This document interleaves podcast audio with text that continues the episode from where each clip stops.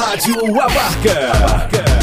Mais uma atração cheia do amor de Deus. Rádio Abarca.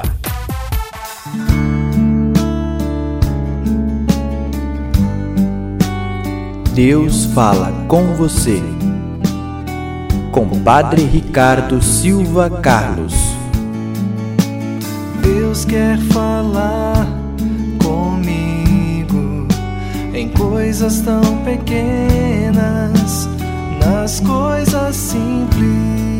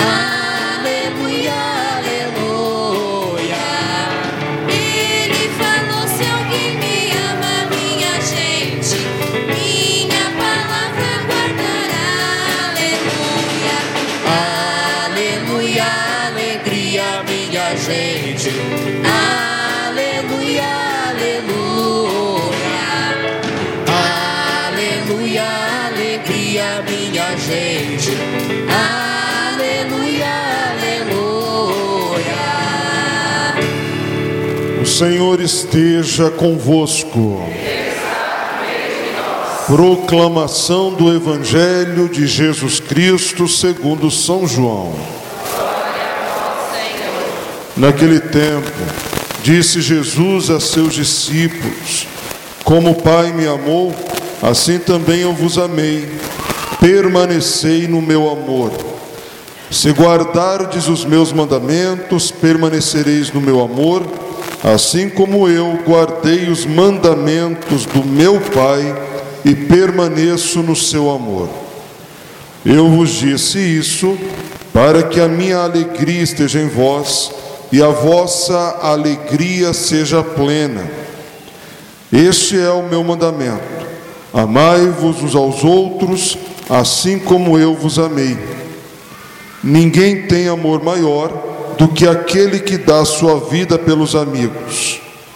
Vós sois meus amigos, se fizerdes o que eu vos mando. Já não vos chamo servos, pois o servo não sabe o que faz o seu senhor. Eu vos chamo amigos, porque vos dei a conhecer tudo o que ouvi do meu Pai. Não fostes vós que me escolhestes, mas fui eu quem vos escolhi e vos designei para irdes e para que produzais fruto e o vosso fruto permaneça. O que então pedirdes ao Pai em meu nome, ele vô-lo concederá. Isto é o que vos ordeno: amai-vos uns aos outros. Palavra da salvação. Senhor. Vamos aplaudir a palavra de Deus, filhos amados.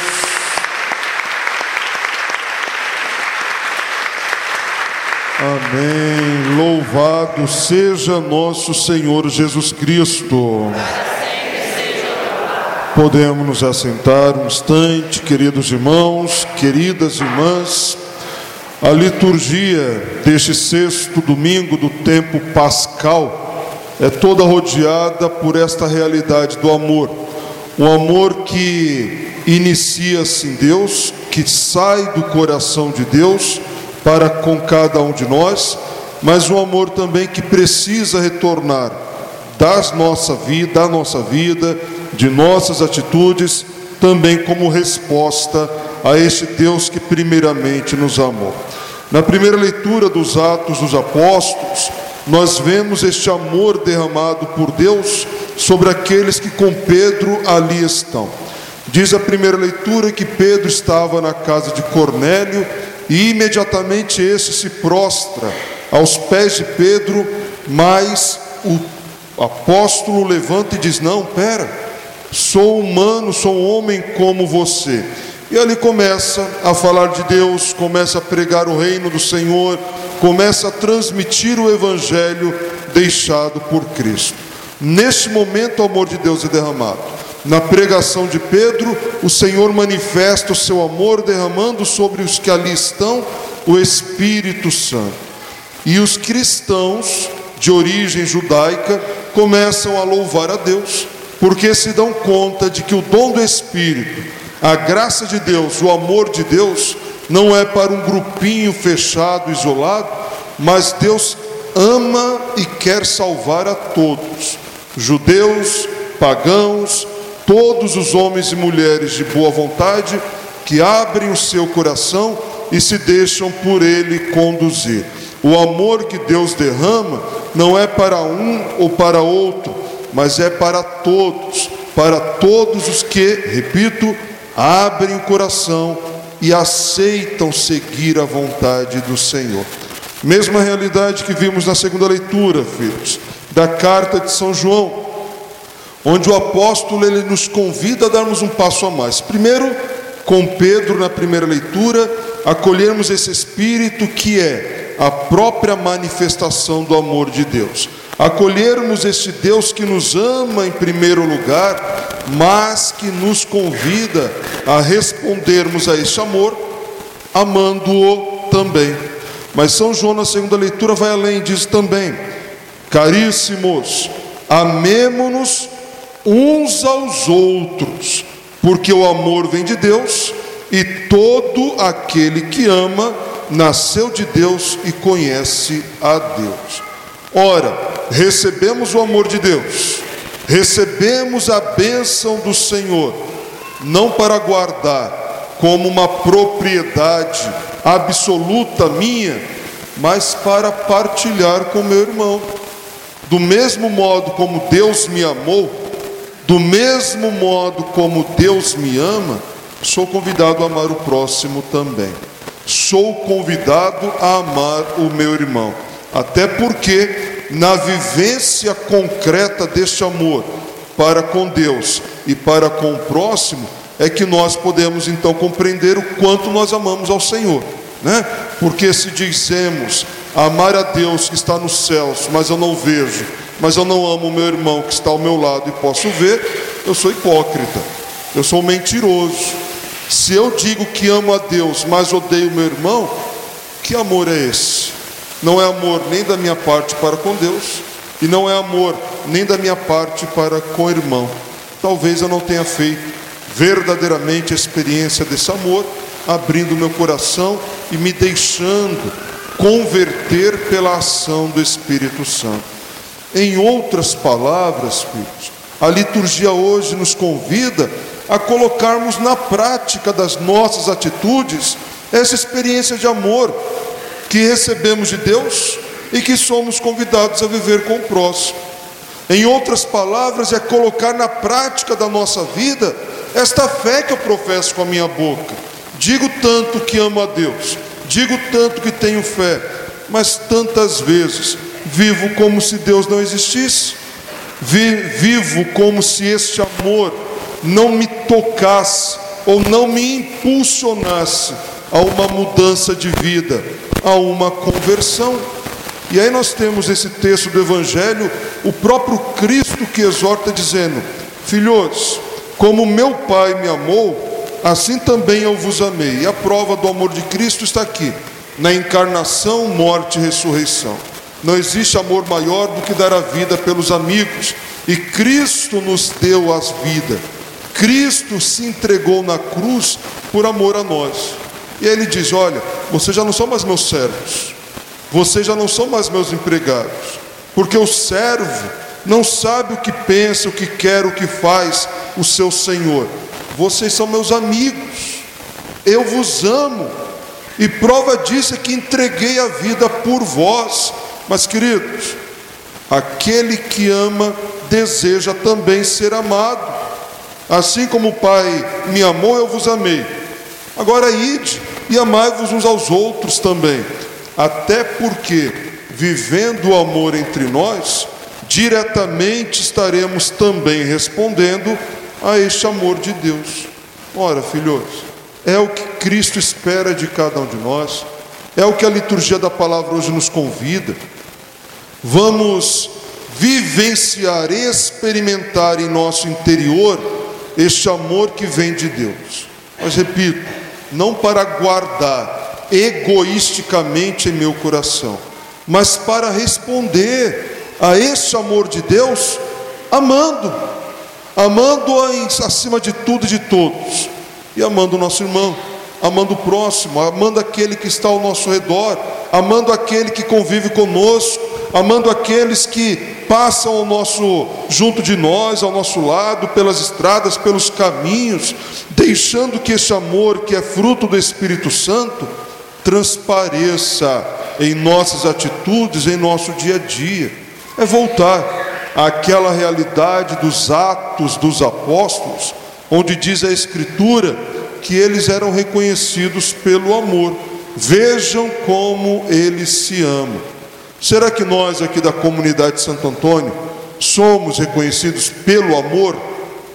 As pessoas aí fora, quando nos vêm passar, eles olham para nós e dizem: Vejam como aquela comunidade se ama, vejam como ali está um cristão coerente, que se alimentou da Eucaristia e da palavra naquela santa missa e hoje coloca em prática aqui fora tudo aquilo que ouviu, tudo aquilo que aprendeu, tudo aquilo que acolheu? Ou será que olham para nós e dizem: olha, que cristão hipócrita, né? Fala tão bonito de Deus, vive na igreja, vive debaixo da batina do padre, mas depois não vive nada daquilo que aprendeu, depois não vive nada daquilo que escutou. Isso não é, filhos, demonstração de amor nem para com Deus, que nos amou primeiro, e nem para com o irmão. Hoje, mais do que nunca, o que a sociedade precisa é de testemunhas, né? Testemunhas de pessoas que ouçam os ensinamentos do Cristo no Evangelho, mas principalmente que vivam na prática do dia a dia. Aí nós vamos entendendo cada vez mais o pedido de Jesus quando diz, né? Seja a luz do mundo, seja sal da terra, façam a diferença. Nós estamos fazendo diferente que o mundo aí fora, ou nós nos deixamos contaminar, né? Pela corrupção, pelo pecado, pela mentira. Ah, todo mundo vive assim, eu vou viver também. Todo mundo faz assim, eu vou fazer também. Todo mundo pensa assim, eu penso assim também. Ora, filhos, não. O Padre sempre partilha com vocês que o parâmetro para a nossa vida não pode ser o que a maioria faz, mas o parâmetro tem que ser o Evangelho. O parâmetro para a vida do cristão não é o que a maioria pensa, ah, porque a maioria acha que roubar é justo, vou roubar. Porque a maioria pensa que é justo mentir, vou mentir. Porque a maioria pensa que o correto é a vingança, ah, ele me fez mal, vou fazer mal também. Ele me roubou, vou roubar também ele matou alguém, eu vou também matar. O parâmetro não é o que a maioria do mundo faz, mas é o Evangelho de Cristo, do perdoar 70 vezes 7, do amai-vos uns aos outros, assim como eu vos amei. O meu Pai me amou, e como meu Pai me amou, eu vos amo. Ide e amai-vos uns aos outros. Esse é o parâmetro do Evangelho. Esse é o parâmetro da nossa vida. Esse é o testemunho que nós precisamos aprender a dar. Não é fácil, né? Não é fácil. Tantas vezes esquecer a ofensa recebida, tantas vezes ignorar aquilo que me disseram, que me falaram, que me fizeram. Mas Cristo sabe que não é fácil. Por isso, na primeira leitura, enviou o Espírito Santo. Sozinho nós não podemos nada, filhos. Sozinhos nós vamos nos vingar, sozinho nós vamos ofender, sozinhos nós vamos cometer os mesmos pecados que hoje o mundo vive de modo natural, sozinhos nós vamos cair. É por isso que Deus, porque nos ama, nos enviou o seu Espírito. E repito o que dizia no início da pregação: a todo aquele que se abre e se deixa conduzir por esse Espírito de amor de Deus, ele vem faz morada e nos dá força e a capacidade de não vivermos este Evangelho somente na teoria, mas nos dá força e coragem para testemunharmos a palavra do Senhor diariamente em nossa vida. Por isso que o padre sempre insiste tanto na importância da oração. Dizia Dom Angélico, né, nosso antigo bispo auxiliar, quem não reza vira bicho. E é verdade. O que nos diferencia dos animais também é a capacidade do sobrenatural, da espiritualidade, de nos unirmos a Deus, filhos. Quem não reza fica pior que o um animal. E digo fica pior que o um animal porque o animal, quando ataca outro animal, ou é para se defender ou é para se alimentar. O homem é o único animal que mata por matar, que faz o mal ao outro por fazer. Por isso a necessidade da oração. Quem não reza vira bicho. Quem reza se assemelha cada vez mais ao seu Criador, ao seu Redentor. Quem se une a Deus pela oração, primeiro, experimenta este amor de Deus, porque a oração é um diálogo de amor e se deixa moldar por Deus. Tá difícil de perdoar, filhos? Reza. Tá difícil de esquecer a ofensa recebida? Reza. Eu não consigo, Padre, perdoar 70 vezes 7? Não consigo. Então peça a Deus que venha e te conceda o dom do perdão. Reza. Faz da oração seu pão cotidiano. Deixe que a palavra do Senhor permeie a sua vida, inunde o seu coração, para que este amor, repito, que é dom, que é graça, que é fruto do Espírito Santo em nossa vida, possa ir pouco a pouco nos moldando. Agora, se eu me distancio de Deus, se eu me distancio da oração, se eu me distancio da Eucaristia, filhos, o meu coração vai cada vez mais se endurecendo, vai se deixando contaminar pela realidade mundana. E o mundo que nos oferece é isso, né? É ódio, é falta de perdão, é vingança. Se te ofendem, ofende também. Se matam, procura matar também. Rouba, rouba também. É isso que o mundo nos apresenta. E quando Jesus diz: seja a luz do mundo, seja sal da terra, é falando para mim, falando para cada um de nós: façam diferente, vivam o amor. Assim como eu vos amei, amai-vos aos outros. O Pai me amou em primeiro, agora ide também, porque eu vos amei, e ide também amar o mundo, transmitir o meu amor, mostrar para o mundo que sim, é possível viver diferente. Isso, filhos, é fazer a vontade de Deus. Isso, em outras palavras, é viver a santidade no cotidiano da nossa vida. Portanto, deixemos-nos moldar pelo amor de Deus. Deixemos que o Espírito Santo, que recebemos em nosso batismo, possa ir pouco a pouco trabalhando em nosso interior. Façamos a nossa parte. E a parte que nos cabe, em primeiro lugar, é entrar em profunda comunhão com Deus pela oração. E na oração, irmos nos deixando, pouco a pouco, transformar, para termos a capacidade de perdoar, para termos a capacidade de amar, não só da boca para fora, mas com as atitudes concretas da nossa vida. Amém? Louvado seja nosso Senhor Jesus Cristo.